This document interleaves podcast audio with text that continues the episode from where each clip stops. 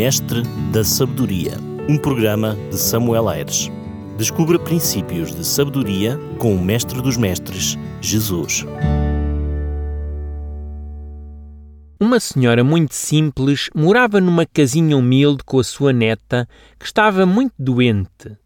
Apesar de todos os cuidados, a menina piorava a cada dia e já não conseguia mais sair da cama. Como não tinha dinheiro para chamar o táxi e levar a neta ao médico, a mulher decidiu deixá-la sozinha e ir a pé até à cidade em busca de ajuda. Ao chegar ao único hospital público da região, a senhora ouviu das enfermeiras que os médicos não poderiam ir à sua casa, era ela quem deveria trazer a menina para ser examinada e medicada. Desesperada e sem saber o que fazer, a avó saiu do hospital e passou a andar sem rumo certo. Ao passar em frente a uma igreja, ela resolveu entrar. Algumas senhoras estavam ajoelhadas fazendo as suas orações e a avó também se ajoelhou. Ela ouviu as orações daquelas mulheres e, assim que pôde, levantou um clamor a Deus, dizendo: Ó oh Senhor, sou eu, a Judite. Olha, Deus, a minha netinha está lá em casa muito doente. Eu gostaria que o Senhor fosse até lá para curá-la, por favor. Anote o meu endereço. Alameda das Oliveiras, número 3. As outras mulheres estranharam a forma como aquela senhora orava, mas continuaram a ouvi-la. Senhor Deus, não é difícil lá chegar.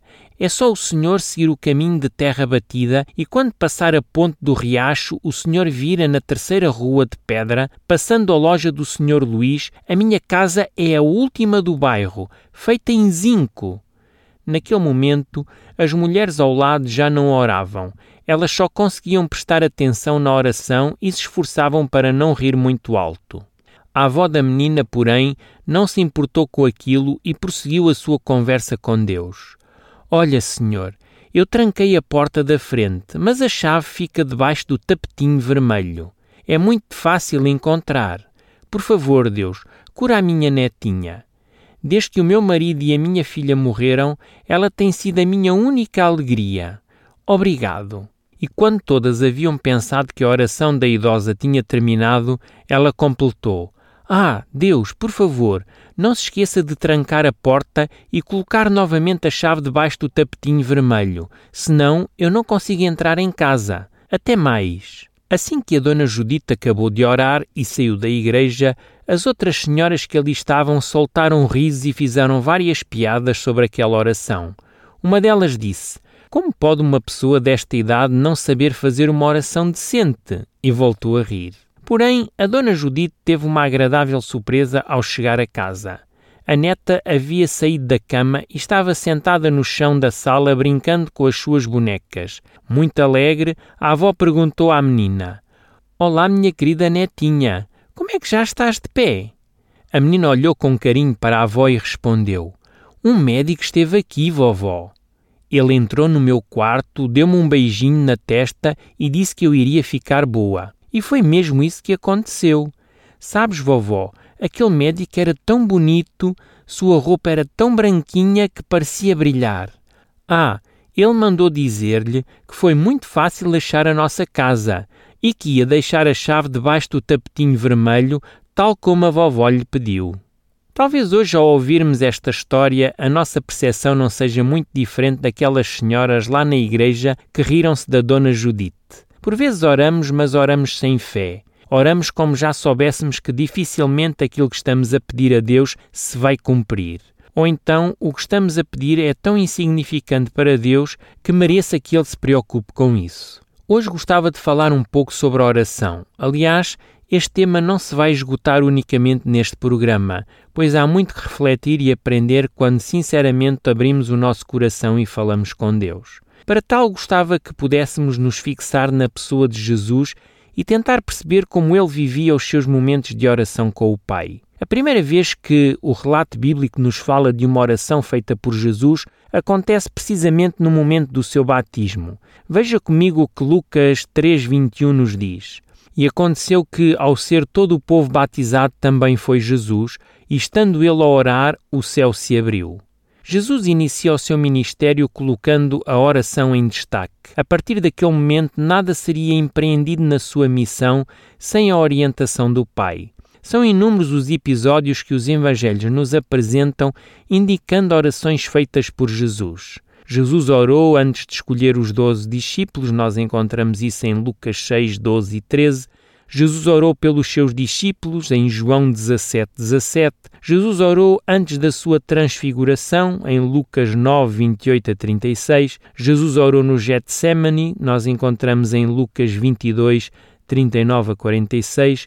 Na cruz, Jesus orou pelos seus inimigos e orou também entregando a sua vida nas mãos de Deus. Nós vemos isso em Lucas 23, 46. Se quisermos resumir a experiência de oração vivida por Jesus, podemos dizer que ele começa e termina o seu ministério em oração. Não há dúvida que a vida de oração de Jesus impactou a vida dos seus discípulos ao ponto de um deles lhe fazer este pedido. Nós lemos assim em Lucas 11, 1 a 4. Estava Jesus orando em certo lugar, quando terminou, um dos seus discípulos lhe pediu: Senhor, ensina-nos a orar como também João ensinou aos seus discípulos. Então ele os ensinou. Os discípulos de Jesus viam diferença no poder da oração de Jesus, em contraste com as orações vazias e sem poder feitas pelos chefes religiosos da sua época. Enquanto estes últimos gostavam de orar nas praças para serem vistos e admirados pelos outros, o Mestre retirava-se para lugares solitários e ali derramava a sua alma ao Pai.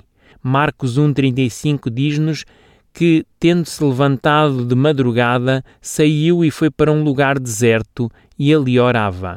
E se formos a Lucas 5, 15 e 16, é dito, porém, o que se dizia a seu respeito cada vez mais se divulgava e grandes multidões afluíam para o ouvirem e serem curadas das suas enfermidades.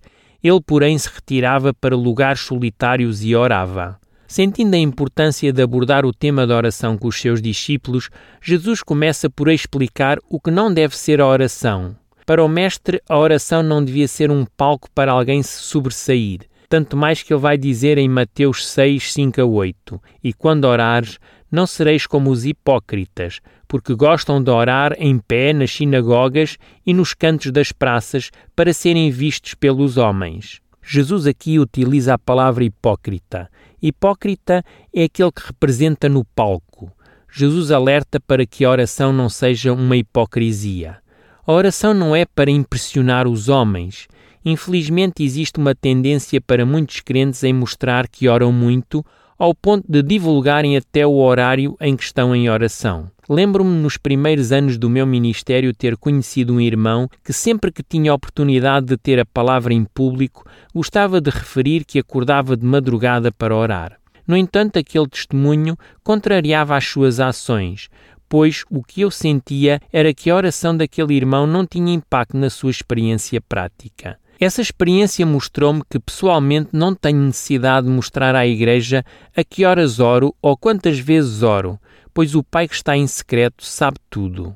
Publicitar estes momentos com Deus pode criar na mente dos ouvintes a sensação de uma grande espiritualidade, quando isso não é verdade. Em outra ocasião, um colega pastor, na meditação da manhã, num encontro de pastores, disse que naquela manhã tinha acordado cedo e que tinha estado a orar por cada um de nós. A verdade é que depois daquela reunião ter acabado, íamos sair para uma pequena excursão, quando ao passar por ele ouviu dizer a outro colega: Estes gajos nunca mais se despacham. O que acha que senti naquele momento?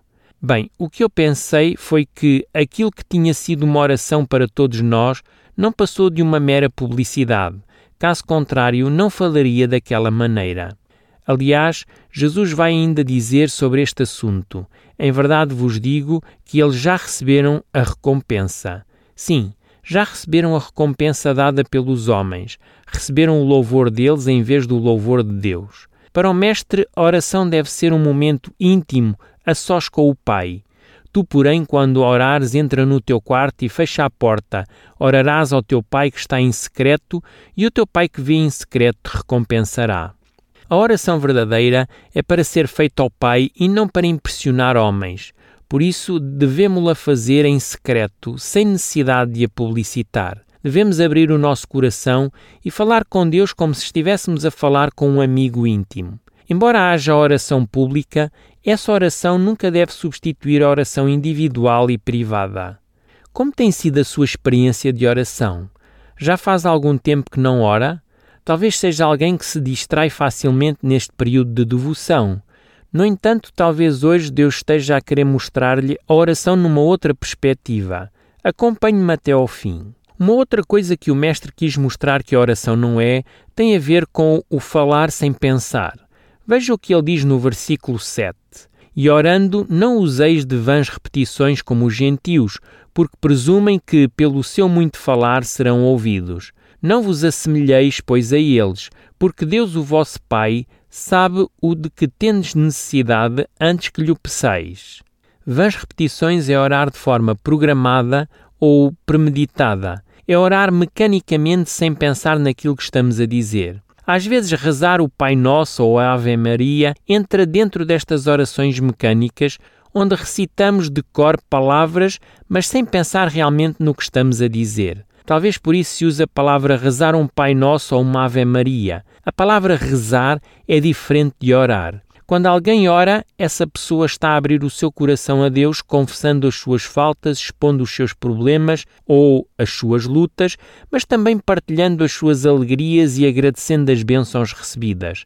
Orar significa falar, conversar. A reza, por sua vez, como a palavra indica no latim, significa recitar, ou seja, citar um verso decorado. Jesus deixa claro que a nossa oração não deve ser rezas sem sentido muitas vezes com o único objetivo de cumprir um voto ou livrar-se de um pecado e da culpa. Deus não se agrada de rezas, ele prefere uma conversa sincera e com sentido. Infelizmente, muitos crentes desonram a Deus pelas suas orações, parecem um disco riscado. Por vezes não são rezas, mas são palavras ditas sem refletirem no que elas significam. Dois bons exemplos são a oração das refeições e das que se fazem com sono antes de dormir, onde se começa e nunca se acaba. Jesus vai ainda dizer: Vosso Pai sabe o de que tendes necessidade antes que lhe o peçais. Por que orar se Deus já sabe tudo? Estamos enganados se pensamos que, ao orar, estamos a informar Deus ou a apresentar-lhe alguma coisa que ele ainda não conheça. Enganamos-nos quando pensamos que a oração serve para dar a conhecer alguma coisa a Deus. Na realidade, a oração é um meio que Deus colocou ao nosso dispor para tomarmos consciência daquilo que queremos e percebermos o que Deus realmente vai fazer conosco e por nós. Imagine que, ao orar, peço a Deus por um familiar que está com uma doença grave e que os médicos já não dão solução. Essa oração não serve para notificar a Deus do que se está a passar com o meu familiar, pois isso Deus já sabe. No entanto, a oração servirá para eu tomar consciência do que estou a pedir. Imagine que estou a pedir que Deus cure aquele familiar da sua doença. No entanto, eu sei que, se vier a cura, aquele familiar irá continuar nos seus maus hábitos de saúde que o levaram àquela situação. Será que o que eu estou a pedir é o melhor para o meu familiar? Imagine agora que morreu alguém muito importante na sua vida e agora ora a Deus a perguntar por que é que ele permitiu que tal injustiça acontecesse. Essa oração, mais do que notificar a Deus sobre a sua insatisfação com a atitude dele em ter permitido tal coisa, servirá em primeiro lugar para que Deus lhe ajude a encontrar forças e respostas no meio desse sofrimento. Esta semana, uma grande amiga minha perdeu o seu neto com apenas oito anos. Ao contar-me da situação, estava inconsolável. Uma dor indescritível e humanamente sem explicação. Eu próprio me senti impotente para poder confortar. No entanto, a oração nestas alturas é onde o crente pode perceber como Deus está disposto a curar e a sarar todas as feridas, mesmo as mais injustas e inexplicáveis. Sabe que até o próprio Jesus não teve sempre a resposta a todas as orações. Certa vez o Mestre, quando estava em dor profunda, vai dizer ao Pai: Deus meu, Deus meu, por que me desamparaste? Naquele momento não houve resposta, mas uma coisa era certa: o pai não o tinha abandonado. Noutra ocasião, o apóstolo Paulo pede a Deus que o livre do espinho da carne. A resposta de Deus a este pedido foi: A minha graça te basta. Mais tarde, Paulo acabou por perceber porque é que Deus lhe respondeu daquela maneira. Nós lemos em 2 Coríntios 12, versículo 7: E para que não me ensoberbecesse, com a grandeza das revelações, foi-me posto um espinho na carne. E depois ele termina dizendo: a fim de que não me exalte. A oração não é para questionar Deus o porquê que isto ou aquilo me aconteceu. Quando eu, como criatura, pergunto a Deus porquê, eu saio da minha condição de criatura e coloco-me no lugar de Deus. Devo sim perguntar a Deus para que que me aconteceu isto ou aquilo, e então eu continuo na posição de criatura e Deus continua no seu trono no lugar que é seu, e assim ele vai me ajudar a perceber a razão. Lembro-me da experiência de uma irmã da igreja que perdeu o seu filho num trágico acidente de viação. O rapaz tinha apenas 19 anos de idade. Aquela mãe, na sua dor indescritível, questionava Deus do porquê daquela situação, até que um dia mudou a sua pergunta e percebeu que aquela tragédia tinha de ter um sentido para a sua vida, e percebeu o para quê que aquilo lhe aconteceu. Ela percebeu que aquilo serviu para se aproximar de Deus e viver uma conversão verdadeira. Depois de Jesus ter explicado o que não era a oração, ele vai então mostrar aos discípulos como deveriam orar e foi então que lhes ensinou a oração do Pai Nosso. Sei que muitos crentes a usam como uma espécie de amuleto ou reza, mas a oração do Pai Nosso ensinada por Jesus deve ser entendida como um padrão ou um modelo de oração que todos nós devíamos seguir. No entanto, vou deixar para o próximo programa a explicação dessa oração. Irei tentar mostrar que, mais do que palavras que se podem dizer de cor, a oração do Pai Nosso é um padrão que devemos usar em todas as orações que fazemos. Mas vou deixar que o prezado ouvinte e a minha querida ouvinte fique com vontade de se juntar a mim no próximo Mestre da Sabedoria. No entanto, não esqueça que orar não deve ser a última solução, mas a primeira atitude. Voltamos a estar juntos na próxima semana, se Deus o permitir, e até lá estarei a orar por si para que possa ouvir a voz de Deus na oração. Um grande e forte abraço deste seu amigo pastor, Samuel Aires. Mestre da Sabedoria, um programa de Samuel Aires. Descubra princípios de sabedoria com o Mestre dos Mestres, Jesus.